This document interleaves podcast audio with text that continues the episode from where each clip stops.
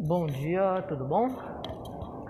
Eu sou o Ricardo do Nono e agora a gente tá indo aqui para a parte mais prática do nosso trabalho, né?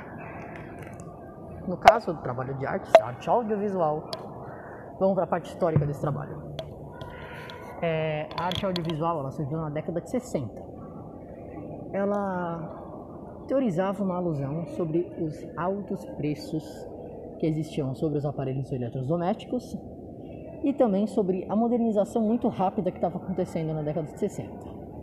Quando eu falo década de 60, vocês podem colocar aí 60, 65, que foi o começo dela mesma criação. Beleza? Vamos pro próximo.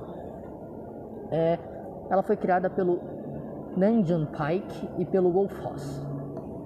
É, o Nanjan Pike ele ganha muito mais fama por ter criado a arte audiovisual. O Foz ele ajudou um pouco o Nanjun Pike na área ali do áudio, tá bom? É, os dois eles faziam parte de uma rede, a rede dos fluxos, né? É, os fluxos basicamente era uma rede de televisão é, americana e europeia, tá bom? É, agora indo um pouco mais para a parte histórica, né? Biografia, a vida do Nanjun Pike. O Nanjun Pike ele nasceu em 1932 na Coreia do Sul, em Seul, no caso a capital de hoje em dia, né, na Coreia do Sul. Seus pais eram Paik Nak-sung e a Cho Han-hee. Desculpe se a pronúncia não estiver certa, mas eu acho que é isso. Ambos também coreanos. É, ele morreu em Miami em 2006 e ele trabalhou em muitas áreas ao longo da vida, né?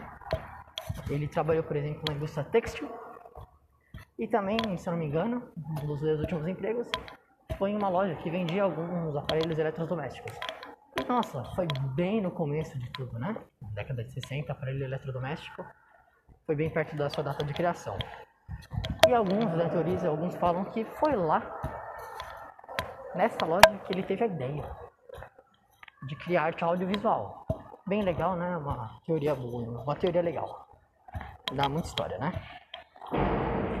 As suas técnicas incluem a ilusão, a cenografia, a junção do vídeo com o áudio, que é basicamente que forma a arte audiovisual, o envolvimento da galeria com a própria obra de arte, que é muito legal, uma coisa até que moderna demais até pro tempo dele, né, década de 60 ali, e também o movimento e a estética, tá bom?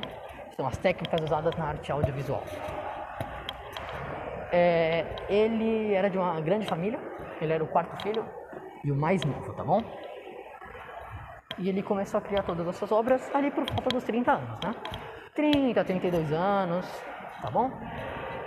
Então, essa é a grande história da arte audiovisual e de Nathan Pike. Obrigado.